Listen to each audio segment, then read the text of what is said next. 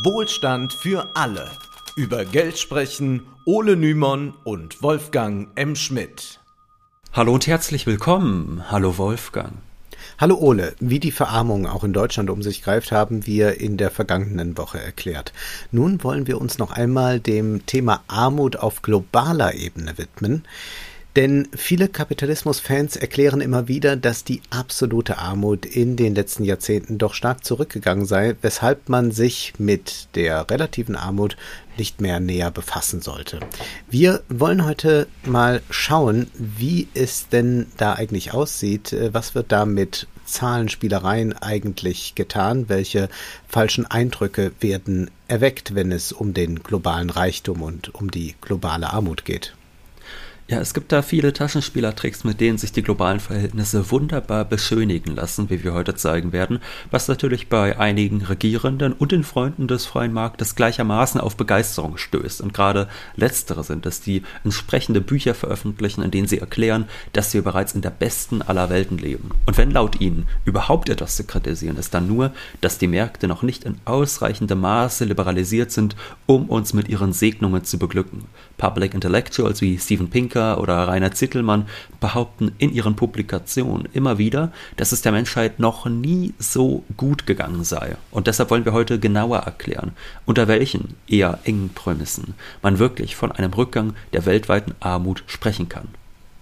Zuerst wollen wir aber darauf hinweisen, dass Wohlstand für alle von eurer Unterstützung lebt. Dieser Podcast macht uns eine Menge Freude, aber auch viel Arbeit, da für jede Folge doch etwas recherchiert werden muss, vorbereitet werden muss. Von daher freuen wir uns über jede Unterstützung, die via Banküberweisung möglich ist. Aber es gibt auch Links zu PayPal, Steady und Patreon. All das findet ihr in der Episodenbeschreibung. Herzlichen Dank. Und es gibt noch eine Unterstützungsmöglichkeit, die euch überhaupt nichts kostet. Wir freuen uns über jeden, der uns auf Twitter, Instagram und TikTok folgt. Auf den letztgenannten Plattformen laden wir kurze Episodenteaser hoch, um neue Hörer zu erreichen, die an ökonomischen Sachverhalten interessiert sein könnten. Außerdem informieren wir über kommende Veranstaltungen. Die Links zu unseren Profilen findet ihr natürlich auch in der Episodenbeschreibung. Zurück zum Thema der globalen Armut. In Folge 103 haben wir bereits darüber gesprochen, wie arm viele Menschen immer noch sind. Und dabei haben wir uns auf einen der renommiertesten Ungleichheitsforscher der Welt bezogen, auf Branko Milanovic. Ihm zufolge liegt das mittlere weltweite Einkommen bei 1400 Dollar. Wohlgemerkt nicht im Monat, sondern im Jahr. Zum Vergleich, in Deutschland gilt man mit etwas mehr als dem Zehnfachen als armutsgefährdet.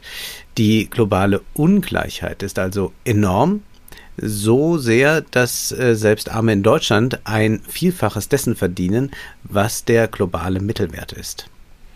Der Begriff armutsgefährdet ist übrigens eher eine Verharmlosung. Ja, das ist eine mhm. interessante mhm. Konstruktion. Wenn jemand 60 Prozent des mittleren Einkommens oder weniger verdient, gilt er in Deutschland als armutsgefährdet. Dabei wäre es ehrlicher, einfach direkt von Armut zu sprechen. Es handelt sich um einen Begriff, der vor allem dazu dient, Armut zu beschönigen. Und das werden wir heute noch an allen Ecken und Enden bemerken. Die von staatlichen und internationalen Stellen genutzten Armutsgefährdungsgrenzen oder auch Poverty Lines genannt. Die sind bestens dafür geeignet, die Armut der allermeisten Menschen zu kaschieren und eine eher fragwürdige Fortschrittsgeschichte zu zeichnen.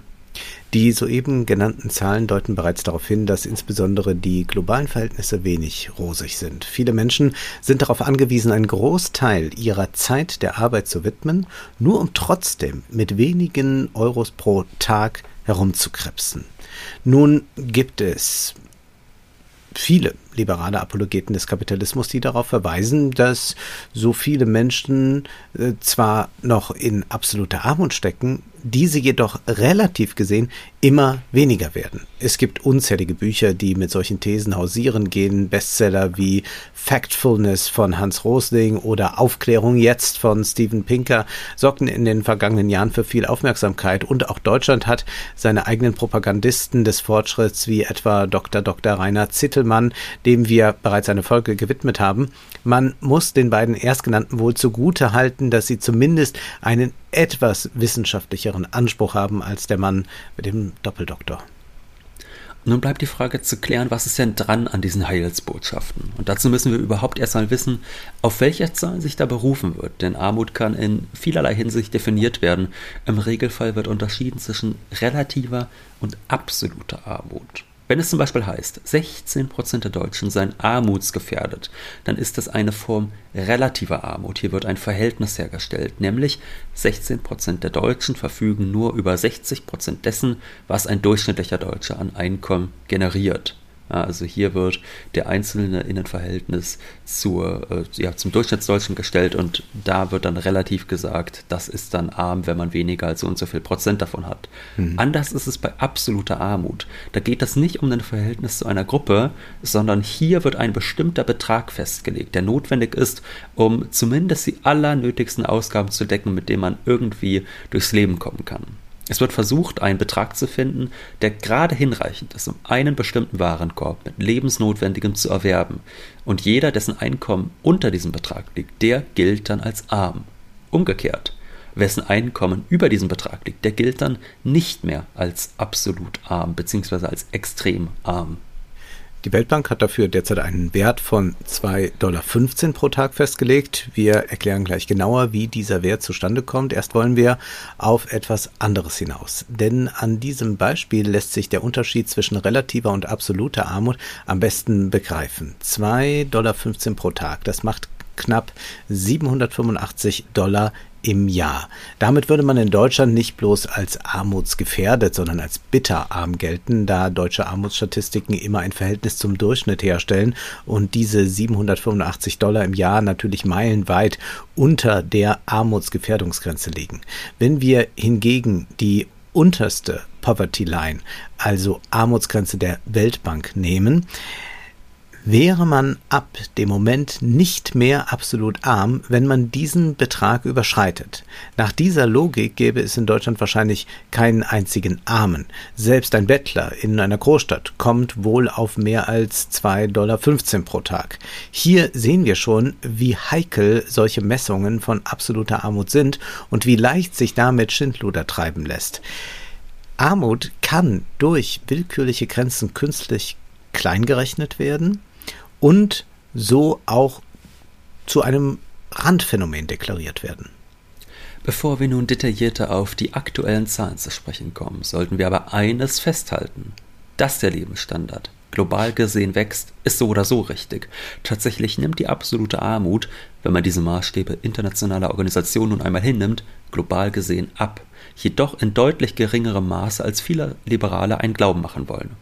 Aber widmen wir uns doch einmal der Frage, wo überhaupt diese 2,15 Dollar herkommen, die man angeblich pro Tag braucht, um nicht mehr extrem arm zu sein. Armutsgrenzen bzw. Armutsgefährdungsgrenzen gibt es in jedem Land, aber natürlich fallen sie sehr unterschiedlich aus.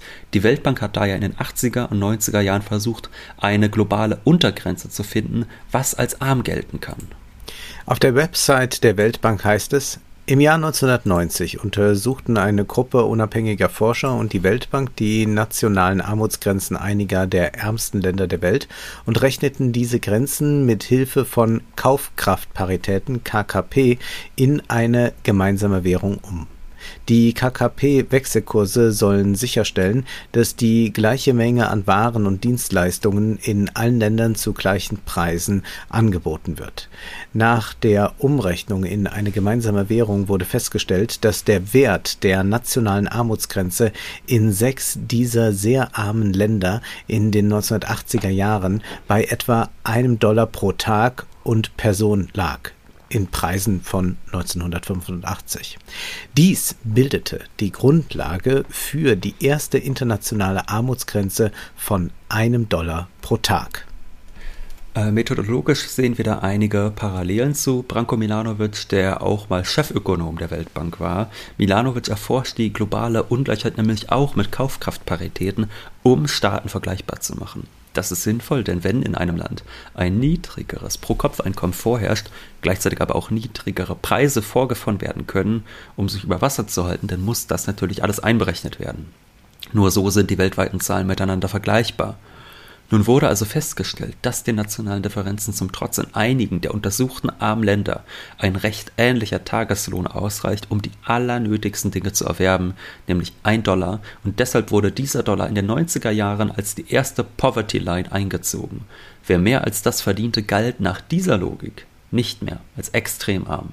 Dieser Wert wurde im Laufe der Jahrzehnte natürlich angepasst. Einerseits, weil die Inflation dafür sorgt, dass ein Dollar heutzutage weniger wert ist als vor knapp 30 Jahren. Man braucht mehr Geld, um denselben Warenkorb zu erwerben. Also muss die Armutsgrenze, die in nominalen Geldbeträgen ausgedrückt ist, angehoben werden. Andererseits, weil die anfangs gewählte Methode offensichtlich sehr grob war. Mittlerweile werden mehr als nur sechs Länder einbezogen. 28 der ärmsten Länder der Welt dienen nun zur Bestimmung der niedrigsten Armutsgrenze. Aus ihren jeweiligen Armutsgrenzen wird der Medianwert gebildet und das mit Hilfe von Kaufkraftparität Preisen von 2017. Die Armutsgrenze stieg daher im Laufe der Jahre immer weiter. Bis vor kurzem betrug sie 1,90 Dollar pro Tag. Seit Ende 2022 wird nun mit 2,15 Dollar gerechnet. Das ist ein moderat formuliert sehr umstrittener Wert. Natürlich ist man mit den Waren, die man sich für 2,15 Dollar kaufen kann, in Wahrheit immer noch extrem arm, was man übrigens auch mit 3 oder 4 Dollar am Tag ist. Und alleine deshalb sind Statistiken, die sich auf diese Werte berufen, immer mit Vorsicht zu genießen. Wenn man einen derart niedrigen Lebensstandard als nicht extrem arm tituliert, dann sind die Anforderungen an eine effektive Armutsbekämpfung dementsprechend niedrig dass jeder Mensch weltweit mindestens 2,15 Dollar am Tag zur Verfügung hat, das ist nun wirklich kein Grund zum Jubeln, sondern sollte eigentlich seit vielen Jahren Selbstverständlichkeit sein. Die Vereinten Nationen haben sich jedenfalls als Ziel gesetzt, bis 2030 die so definierte absolute Armut komplett abzuschaffen. Und dabei hat natürlich die Pandemie einen herben Rückschlag bedeutet, während ansonsten tatsächlich beträchtliche Fortschritte erzielt wurden. Zwischen 1990 und 2015 wurde der Anteil an der Weltbevölkerung, der von weniger als einem Dollar 90 pro Tag lebt, mehr als halbiert. Man muss nochmal hinzufügen, es äh, war ja auch der Entwicklungspolitiker äh, der CDU Müller, der deutlich gemacht hat, äh, die Armut steigt wieder. Es ist ein großes Problem geworden. Mhm. schon etwas vor Corona ging es los, aufgrund auch des Klimawandels natürlich. Und dann Corona hat den Ausschlag gegeben und weil wir dann diesen Armutsdiskurs Nummer 22 so hatten und dann immer wieder betont wurde, ja, das ist der Krieg und mhm. das ist Putins Schuld. Und dann muss man sagen, nee, auf die Armut bezogen stimmt es nicht. Also es ist tatsächlich äh, so, dass äh, man bei Corona schon Rekorde wieder erzielt hat, alte Rekorde. Und dass äh, man eigentlich da ähm, ja dramatische Zahlen hatte, auf diese aber gar nicht entsprechend reagiert hat. Und äh, auch wenn man jetzt dieses Vorhaben da artikuliert hat, sollte das aus zwei Gründen kein Anlass zu Jubelrufen sein. Erstens, weil die Pandemie wieder eine große Verschlechterung mit sich gebracht hat. Nicht nur gesundheitliche Probleme waren die Folge ja der Corona-Pandemie. Die Lockdowns haben in ärmeren Ländern mit geringer sozialer Sicherheit zu einem enormen Anstieg absoluter Armut geführt. Wie schlimm dieser Anstieg genau ausgefallen ist, das äh, wird noch ja, errechnet, aber man äh, kann dann irgendwann sagen, es wird wohl Jahre dauern, bis man zu diesem vorpandemischen Trend der Armutsbekämpfung wieder zurückkommen kann. Und zweitens verschwinden diejenigen, die mehr als 2,15 Dollar haben, schnell aus dem Blickfeld. Was ist denn eigentlich mit denen, wenn man jetzt ein bisschen mehr hat? Sie gelten nicht mehr als arm. Aber sie sind es ja de facto noch. Dabei sind sie der absoluten Armut ja nur mit Ach und Krach entronnen und leben jetzt oftmals nur minimal über diesem Niveau. Also die gelten dann nicht mehr als absolut arm, aber ob sie jetzt 2,16 Dollar am Tag haben oder ob sie vielleicht ihr Einkommen innerhalb weniger Jahre vervielfachen und äh, von 10 Dollar pro Tag leben, das ist damit natürlich überhaupt nicht gesagt. Da muss man dann schon genauer in die Zahlen gehen und das wollen wir gleich mal tun. Die Entwicklungsökonomen Andy Sumner und Eduardo Ortiz Juarez schrieben dazu in einem Paper für die Vereinten Nationen aus dem Jahr 2021, als noch der alte Richtwert von 1,90 Dollar galt folgendes. Kurz gesagt, ist die Messung der Armut in verschiedenen Ländern eine schwierige Angelegenheit. Der gewählte Wert ist wegen der Sensibilität der Armutsgrenze von Bedeutung. Im Jahr 2019 lebten 681 Millionen Menschen unter der Armutsgrenze von einem US-Dollar 90 und für jede 10 Cent in Kaufkraftparität, die auf die Armutsschwelle von einem Dollar 90 aufgeschlagen wurden, steigt die weltweite Armutsquote im Durchschnitt um fast 70 Millionen Menschen. Also nochmal, das bedeutet jedes Mal, wenn wir den Schwellenwert für absolute Armut um 10 Cent hochsetzen, was sicherlich alles andere als verrückt ist, wie bereits gesagt, auch mit 3 oder 4 Dollar wäre man immer noch arm. Jedes Mal, wenn wir diesen Schwellenwert um 10 Cent hochsetzen, gelten knapp 70 Millionen Menschen mehr als absolut arm. 70 Millionen. Menschen, das entspricht fast einem Prozent der Weltbevölkerung.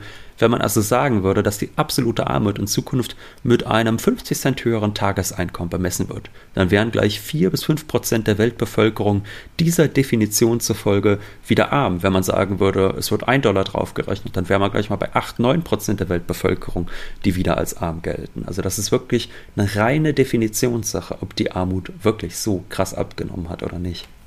Da man de facto mit zwei, drei oder vier Dollar pro Tag extrem arm ist, auch wenn die Weltbank das anders definiert, wird relativ schnell ersichtlich, dass auch weiterhin große Teile der Weltbevölkerung sehr arm sind.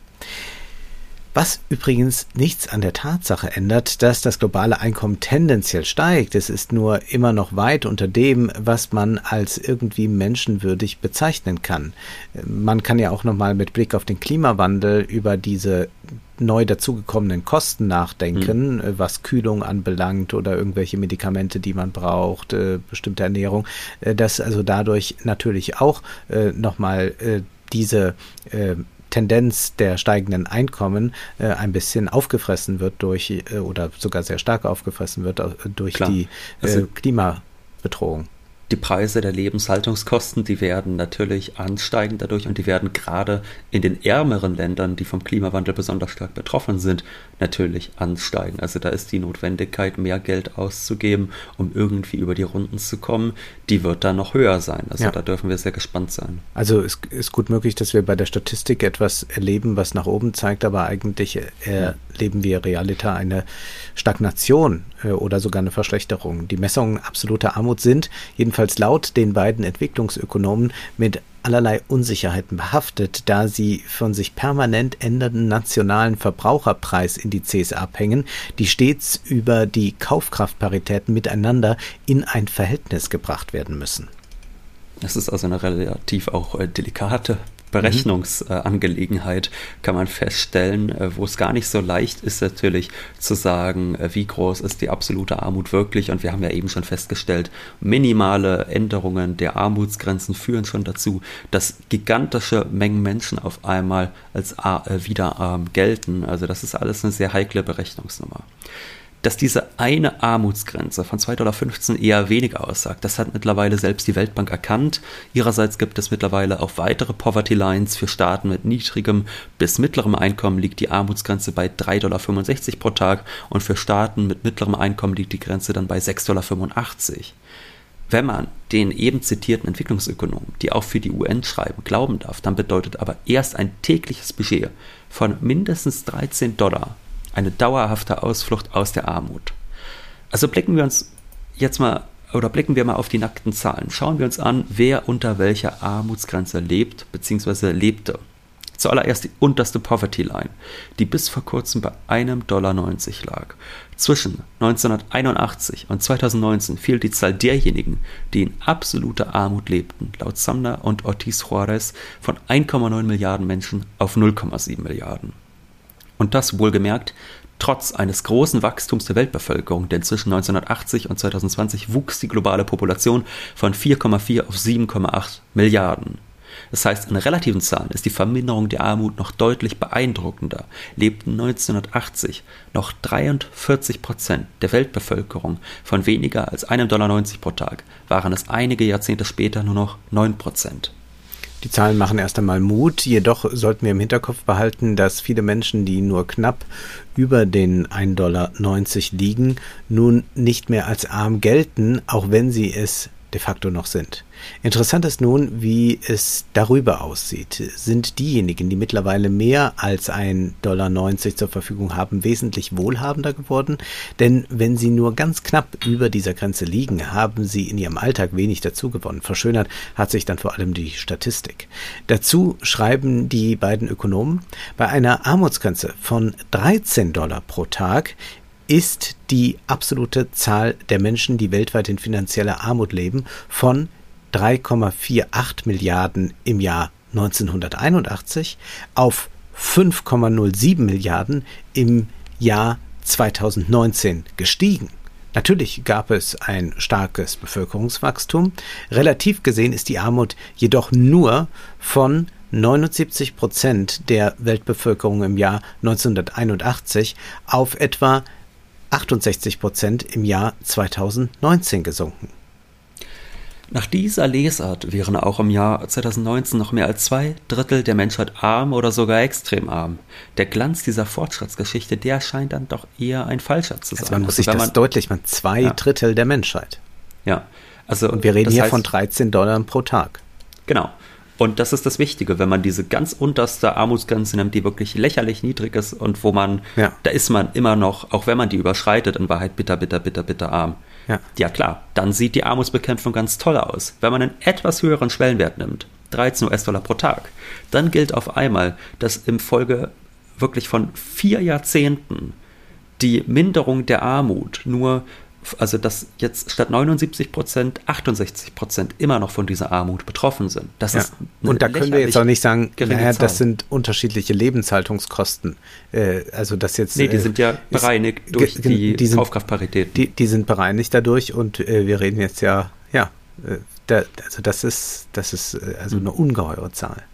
Es ist eine ungeheure Zahl und interessant ist ja, dass der Glanz dieser Fortschrittsgeschichte noch weiter, ich sag mal, gemettet wird, wenn man das Bild komplett macht. Und zwar gucken wir uns mal an, in welchen Ländern eigentlich die absolute Armut so stark abgenommen hat. Da mhm. sind nämlich vier Staaten dominant. Das ist keineswegs so, dass die ganze Welt gleichermaßen, in Anführungszeichen, reicher wird. Dass man sagt, der Afrikaner, der Chinese, äh, allesamt werden sie reicher. Nein, es sind vier Staaten, die extrem dominant sind bei diesem Anstieg de, der Lebenskosten oder der, mhm. äh, der äh, Einkommen. Und zwar China, Indien, Indonesien und Vietnam sage und schreibe 98 Prozent der Abnahme der absoluten Armut gehen in den letzten 30 Jahren auf das Konto dieser Staaten.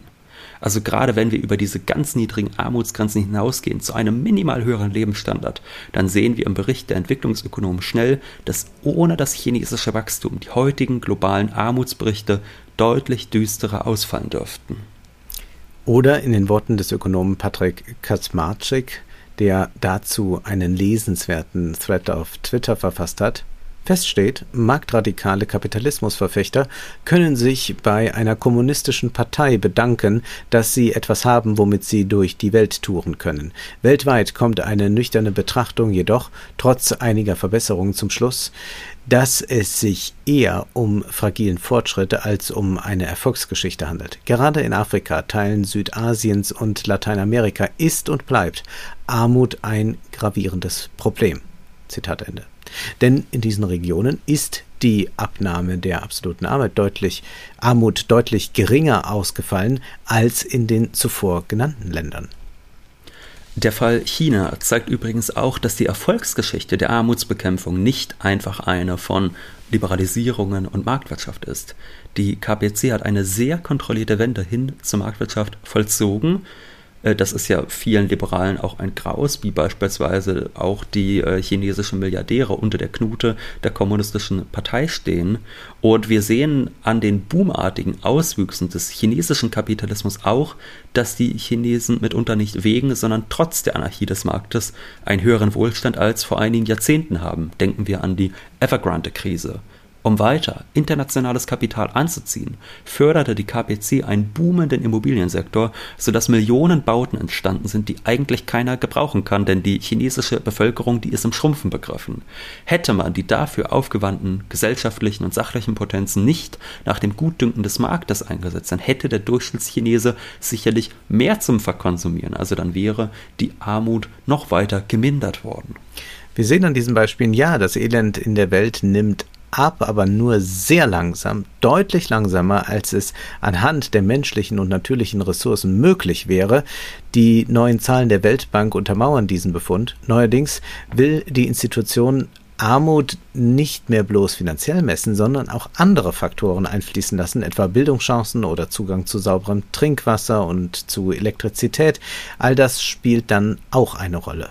Und während die finanzielle Armut global gesehen laut Weltbank noch neun Prozent der Menschen trifft, sind ihrer multidimensionalen Armutsmessung zufolge fast 15 Prozent der Menschen auf diesem Planeten arm. Ja, eine schöne Fortschrittsgeschichte, die einen zur Euphorie veranlasst. Die sieht eher anders aus. Und deshalb sollten wir uns von diesen kleinen Fortschritten nicht Honig ums Maul schmieren lassen, denn globaler Wohlstand für alle wäre möglich. Nun ist aber erst einmal Schluss für heute, denn Zeit ist Geld. Prosit. Das war Wohlstand für alle. Ihr könnt uns finanziell unterstützen über paypal.me-ole und Wolfgang oder über die in der Beschreibung angegebene Bankverbindung. Herzlichen Dank.